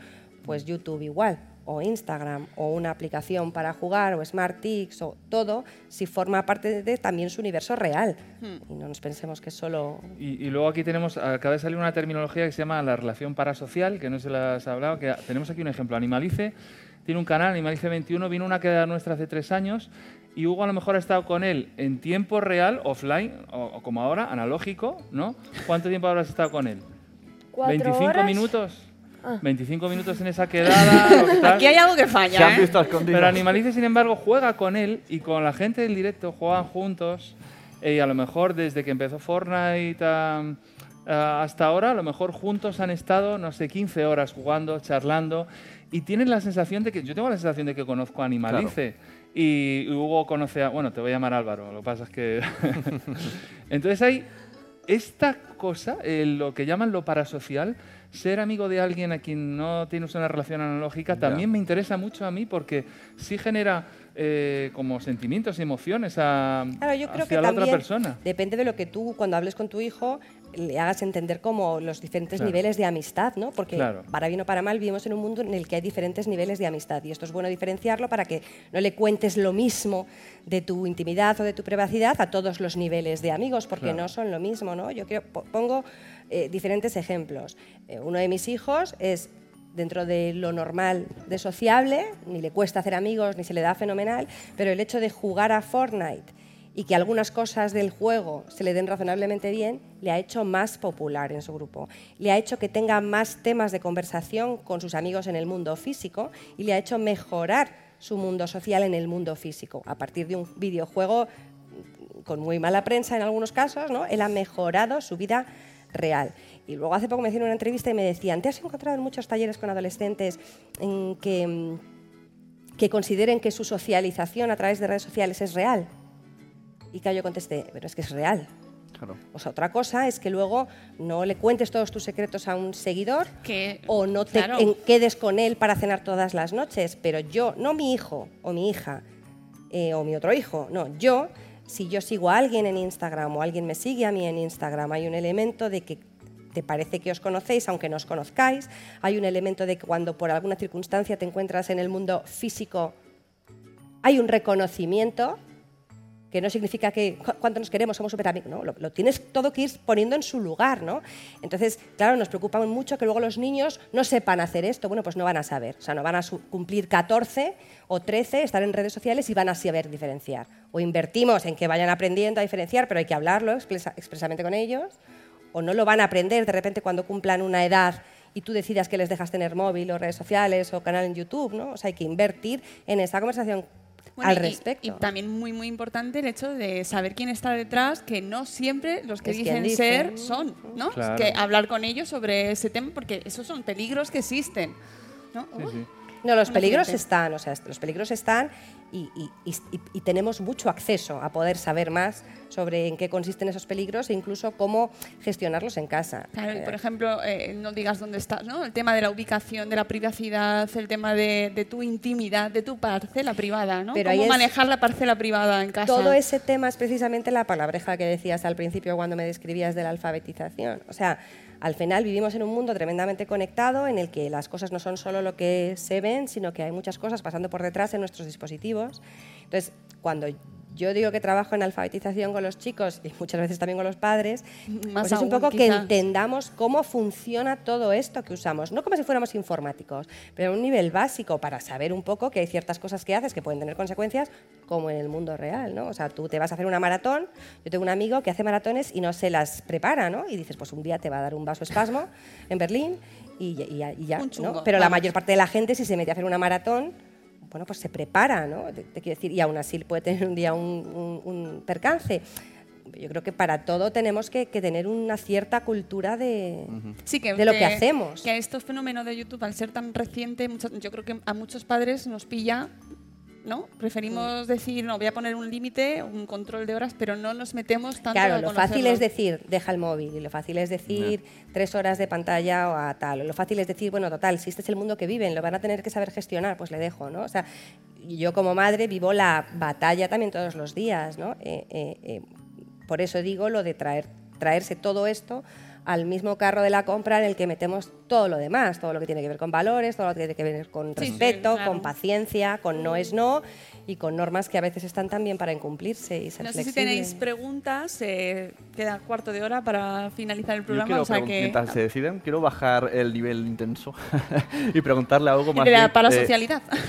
Vamos a rebajar a niveles de usabilidad de es YouTube. que tenemos unos accidentes Ah, aquí al ¿qué está lado tremendos. Eh, vamos a explicarles, por si alguien ha decidido hacerse un canal de YouTube, cuáles son como los, los niveles que se van pasando. ¿no? Por ejemplo, me parece que hasta los 100 no puedes modificar las miniaturas o alguna historia así. No sé, va como necesitas 100 suscriptores, luego hay como niveles a partir de... Ahora he visto que tenéis también como un premium, eso también necesita un número determinado de suscriptores. Sí, la verdad es que, bueno, puedes contestar Yo tú. sé. Pongamos yo, que empiezas yo de de cero. los niveles sabrá más mi padre, o sea que la pregunta. O sea, alguien se abre un canal de Pero cero. a ver, sé, sé un poco que con marcas eh, puedes, puedes colaborar con marcas con muy pronto, pero Ujú. eh, profesionalmente no. Sí, pero yo cuando me abrí hasta que no tuve creo que 100, Con 100 prácticamente no podía hacer tu, nada. tu propia URL, Claro. puedes tener vídeos de más de 15 minutos. Ajá. Eh, con 100.000 suscriptores tienes un partner manager, entonces tienes contacto directo con YouTube. Y el TIC de verificado. Se te van como desbloqueando cosas. Luego te pueden dar eh, un super chat, te pueden dar miembros. Super chat. un super chat es, eh, te, va- Eh, te- te para donan en directo. donaciones o para miembros donaciones, del Que canal. esas Ah, donaciones claro. también se declaran, Hacienda, etcétera, etcétera. Luego tienes también lo que se llama, que está muy bien, miembros Mm. o gente que se une al canal, entonces paga como una cuota mensual eh, y ellos tienen ciertas eh, pues ventajas. Ajá, como el Patreon, pero en YouTube. Eso es, Patreon, pero en YouTube. Pero vamos, el, eh, va cambiando mucho porque hay como una guerra entre plataformas, Twitch, eh, también Facebook quiere meterse en el ajo, porque en el fondo es un- lo que más le interesa a Google es meter anuncios donde sea. Claro. Y eso es lo que, Sí, lo sí, que está es. claro que al, final es un negocio. Entonces, eh, eh, es como una simbiosis buena donde tú puedes desarrollar pues, tus pasiones con menos intermediarios y tener un contacto más directo con el público. Si te gusta esto, Sí. está fenomenal. Eh, pero bueno, tienes que ser consciente de que ellos tienen la, sante- la sartén por el mango y, y pueden decirte que hay algo que le parece mal, o sea, de repente, y pueden incluso a- hacer que tus vídeos no se recomienden o sean invisibles porque estás dentro de una corriente que no les gusta, etcétera. Y a etcétera. modo de usuario siempre tengo la duda. Si veo el anuncio entero, favorezco el contenido que me gusta. Sí. Y si le quito, no. Sí, eh, si lo quitas. Ajá, o sea lo que pasa es que sí te tragas esos tres segundos o cinco antes de saltarlo y eso Pero- beneficia al creador. Pero si se ve el anuncio entero, Le beneficia si te, gusta, más. si te gusta el canal, recomendamos ver el anuncio. ¿No? Bueno, si te gusta el anuncio, yo creo que te tienes que comportar normalmente, o sea que no tengas una tensión de si veo la... No, eh, no apetece, me quiero saltar este anuncio. La gente ve los vídeos saltándoselos con los 10 segundos, igual que escucha los podcasts a toda velocidad. Y uno de los sitios donde Bueno, más se eso, ve- eso no lo permito, práctica, ¿eh? O sea, esa práctica no me gusta nada. eso- Pero es así. No me digas que lo haces, porque mm, ah, mira para otro lado. ¿no? Lo de, lo de saltar la publicidad lo puedo entender. Mis hijos también lo hacen, que están acostumbrados ya a la tele a demanda, a la tele a la carta, y entonces cuando no es, que es una tele normal, te dicen, ¿puedes saltarlo, por favor? Salta, ¿Puedes Claro, saltarlo? el- tú, la radio, no, ponme lo la siento, canción de estamos en antes". el pasado, cariño. No, pero lo que me refería era eso, de que cómo podemos ayudar como usuarios a un canal que nos gusta, qué, cosas podemos hacer. Tiempo de visualización es lo que le cuenta a YouTube. Tiempo. Ajá. Pues mira, el es otro una día, cosa que nosotros to- todos los tenemos que utilizar. el bien, otro o día sea me dejé seis horas YouTube puesto y me fui de casa, así que gracias Ey, a no todos lo los un lo montón de controla YouTube. visualizaciones. Si estás ahí así mi- mirándolo o estás en otra habitación y lo tienes puesto como de sonidito. No, yo creo que si lo tienes puesto es igual que si lo estás mirando. O sea que... Hombre, va mejor que el aparatito de la tele, ¿no? Hombre, El sí hay datos detecta que se la- registran respecto a si pausas Sí. y das a play, pausas mueves y el das a play porque da un, da- sí que lo utilizan como información respecto a presencia real, ¿no? A live que se llama. Pero Ellos saben si has visto una miniatura y si la miniatura es menos de la mitad cuando estás pasando, no la cuentan como impresión. Tiene que ser un poquito más de la mitad. O sea, hay mediciones Ah. para absolutamente todo. Incluso cuando yo subo un vídeo en 3D con realidad virtual, hay un mapa de calor que dónde ha estado ¿Dónde más la gente viendo. Madre o mía. mirando claro, en sí, o sea, a ver, que, 360. se- que saben Saben todas estas compañías de todo sobre nosotros, pues yo creo que lo tenemos que asumir hijos. y hacer me- media lucha eh, eh, desde, desde donde podamos cada uno, ¿no? O sea, pero tenemos que asumirlo. Eso no significa que, que te libres de todo por el hecho, yo tengo mucha gente que me dice, yo, para evitarlo, no estoy en Facebook, ¿no? Ya, claro, esa es Y luego le solución. preguntas otras cosas que hacen, digo, bueno, pues vale, no estés en Facebook, pero están sabiendo Bueno, de y todo que además hay un dato, que es, muchos niños no están en YouTube, no, no lo ven, pero sus compañeros de clase y sus amigos sí. Y entonces están tan al día y tan enterados del tema como si lo vieran. Sí, bueno, es que forma parte de sus conversaciones. Al final, esto es, pues, todo esto de YouTube y tantas otras cosas forma parte del mundo en el que ellos están creciendo. ¿sabes? Pretender que nuestros hijos hoy eh, crezcan en los 70, en los 80 o en los 90 es algo en lo que podemos empeñarnos mucho. Yo creo que ¿Qué no va a pasar? y la dos, ¿Qué y no va a pasar? O sea, Si entonces, nosotros bajamos a la calle hablamos de Uber, del coche fantástico, ellos hablan de Fortnite. Y Claro. ahora, hay- hay- ahora, eh, en la última taller que hemos estado con YouTube dicen que hay realmente escuchan lo que se dice en un vídeo.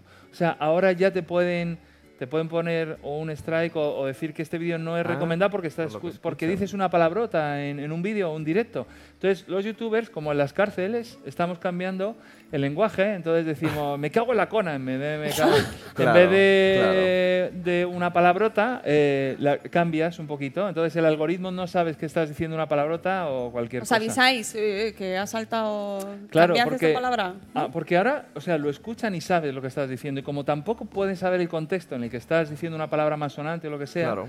eh, los vídeos te los ponen en amarillo para ciertos anunciantes o te los desmonetizan, etcétera, etcétera. O sea que hay, es un mundo que te hace pensar en cómo nos están observando y cómo nos están escuchando, que no me parece mal, o sea, porque digo, bueno, esto está aquí, Ah, está eh, bien. eh, también hay que utilizarlo y hay que utilizarlo Si no para... es utilizarlo, desde luego hay que saberlo. Y, y yo lo que creo que es fundamental para los padres o las madres que no que a lo mejor no tenemos este- vuestro nivel creativo y entonces podéis animarle a Hugo a hacer las cosas así. Y el problema es, es que me resulta imposible saber qué es lo que está viendo mi hijo en YouTube o me resulta imposible gestionar este impulso que tiene mi hijo por ser youtuber y al final se ha creado el canal a mis espaldas y tal, pues es intentar ponerse un poco las pilas como nos las ponemos en otro millón de cosas con las que sí lo hacemos a diario, eh, eh, y, y sí implicarnos, implicarnos con un no o un sí cuando haga falta, porque para eso somos sus padres, también lo tienen que entender, porque Internet no es gratis, y si hay Internet en sus vidas es porque lo pagas tú, entonces hay un punto de autoridad. Yo siempre digo, o sea, le digo a mi hijo, al adolescente, ¿no? Digo, cariño, que sepas que como se me cruce un día el cable, tu vida cambia un montón. Ergo, hazme caso, por favor. Claro, ¿no? claro. Amenazas, aquí están. Pero también hay un punto en el que tienes que bajar a su mundo, aunque solo sea para que te escuche cuando le digas por enésima vez que es él quien tiene que hacerse la cama, y jugar una partida de Fortnite y perder tu dignidad cayendo en la isla con un primer palo- plano de tu trasero en el, Y- en la- en el cometa este, o como se llame, ¿no? En el, en el, con, lo- ¿con qué caes en Fortnite? En Yo- ala delta. El ala delta. Yo caí con el ala delta y perdí mi dignidad virtual, afortunadamente. Pero el otro día en mi casa no se puede entre semana pantallas de las de mirar, no, no dejo. Estoy ahí. Bueno, hay otras excepciones, ¿no? Pero claro, mi hijo de 14 vino y me dijo, mamá, perdona que sepas el jueves, es que hoy se estrena la sexta temporada de Fortnite. O sea, me vas a decir sí, ¿no? Y yo dije, por supuesto. Te voy a dejar que lo veas, que veas a los youtubers como lo ven en directo y te voy a dejar que juegues. Porque la realidad es que es buen tío, saca buenas notas, dentro de la adolescencia No me escucha hoy, ¿no? en la media No neuronal que la adolescencia le permite. Entonces, no, no ha venido, él me ha dicho que, que- No, pasaba? Que se- está- se- está es que se viendo la sexta temporada. O sea, sobre todo es eso, da igual que saque buenas notas o malas, estrena la sexta temporada. Bueno, sí, sí, pero te quiero decir que, que yo también puedo entender, y también lo hago en mi casa, o sea, hay un punto en el que tú no me haces caso nunca, yo tampoco te hago caso Claro, a ti, ¿no? Yo tengo el pequeño, es un fan de Minecraft, normalmente le escucho, hay veces que me empieza a hablar, ya se pone cinco minutos hablando de Minecraft y digo, Dios mío, no te sigo, no te sigo, ¿no? Pero la realidad es que yo que leo mucho, mucho, mucho, y mis hijos no leen nada, esto lo pongo siempre, porque los hijos son muy selectivos, con el ejemplo, sé que lo dicen siempre, ¿no? Para meternos mucha presión a los padres. Da buen ejemplo para que tus hijos hagan las cosas bien. Y yo, y yo pienso, joder, yo como fruta y leo, pero mis hijos ese ejemplo no lo han elegido. O sea, eligen otro, ¿no? Pero yo leo mucho y me cuesta mucho que el pequeño lea. Y de repente ha encontrado el diario de un aldeano pringao que está inspirado en Minecraft Claro. y no para de leer. Truqui, Y digo, consejo. oye, me vale, me vale, yo me co- compro, o sea, esto como animal de compañía, me vale, me vale este libro, ¿no? Entonces vamos a desmitificar un poco y bajar al mundo en el que están creciendo ellos. Yo si mi hija quiere comprarse un día un libro que ha escrito una youtuber, tendré que ver qué youtuber es, qué tipo de cosas dice, pero luego también importa si yo conozco a mi hija, si, si es una youtuber que hace según qué cosas, pero yo sé que mi hija no es esa y que eso lo ve, pero luego hablo yo con ella sobre otros temas, pues pu- puedo conseguir las dos cosas, ¿no? Que ella me considere un agente de confianza porque sé quién es fulanita, ¿no? Em, y no simplemente prohibir a mi otro hijo que vea o no vea Willy Rex porque me parece una mala influencia para él, ¿no? El- vamos a dejar un poco el prejuicio y también ser nosotros los primeros ciudadanos también digitales y que nuestros hijos esto es lo que necesitan, nuestro contexto en un mundo que es muy digital. Eh, Hugo, ¿tú qué quieres ser de mayor?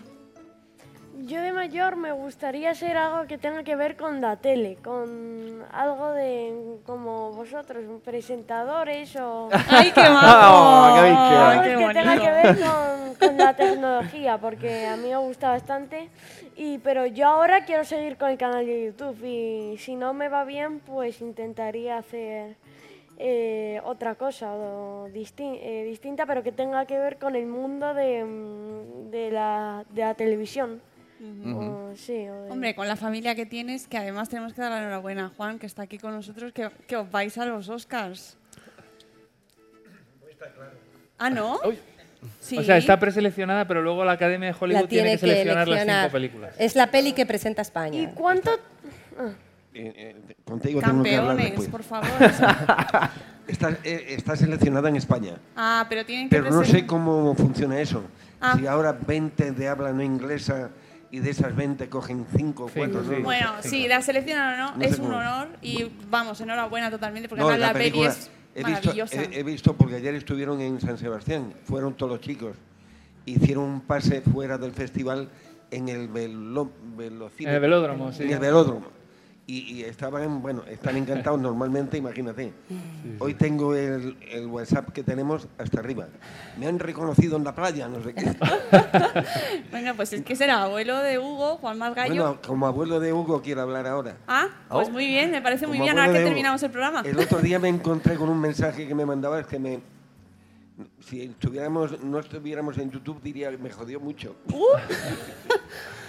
es que me contesta a una cosa que le dice, hola, en un directo de tal y cual, no sé qué, y, recibo un mensaje que dice, perdonar, pero sois tantos que no puedo contestaros a todos". Ahora, al lado, al lado de eso, ¿Qué? luego, sí, sí, que no. Que, que te, te escribió Juan en un directo y no, y no viste que era tu abuelo. No lo Había viste. 4.000 A personas. tu y no- abuelo y no le contestas. No, no, sí, sí. Hombre, me contestó gente. genéricamente. Oh, oh, Sois peor aún, peor aún. Sois muchos y no puedo contestar a todos. Y tú dijiste, Pero ese mismo día recibí un mensaje que le dije que lloré un poquito, Oh. en el que me decía, gracias abuelo por estos 12 años que me has hecho vivir. Porque fue ah. su Oh. Así que te perdoné inmediatamente. Bueno, te había, te había perdonado antes, imagínate. claro, pero es que As humans, we're naturally driven by the search for better. But when it comes to hiring, the best way to search for a candidate isn't to search at all. Don't search, match with Indeed. When I was looking to hire someone, it was so slow and overwhelming. I wish I had used Indeed. If you need to hire, you need Indeed. Indeed is your matching and hiring platform with over 350 million global monthly visitors, according to Indeed data, and a matching engine that helps you find quality candidates fast. Ditch the busy work. Use Indeed for scheduling, screening, and messaging so you can connect with candidates faster. And Indeed doesn't just help you hire faster. 93% of employers agree Indeed delivers the highest quality matches compared to other job sites, according to a recent Indeed survey. And listeners of this show will get a $75 sponsored job credit to get your jobs more visibility at Indeed.com slash podcast. That's Indeed.com slash podcast. Terms and conditions apply. With the Lucky Land slots, you can get lucky just about anywhere. This is your captain speaking. Uh, we've got clear runway and the weather's fine, but we're just going to circle up here a while and uh, get lucky. No, no, nothing like that. It's just these cash prizes add up quick. So I suggest you sit back, keep your tray table upright, and start getting lucky. Play for free at LuckyLandSlots.com. Are you feeling lucky? No purchase necessary. Void where prohibited by law. 18 plus terms and conditions apply. See website for details.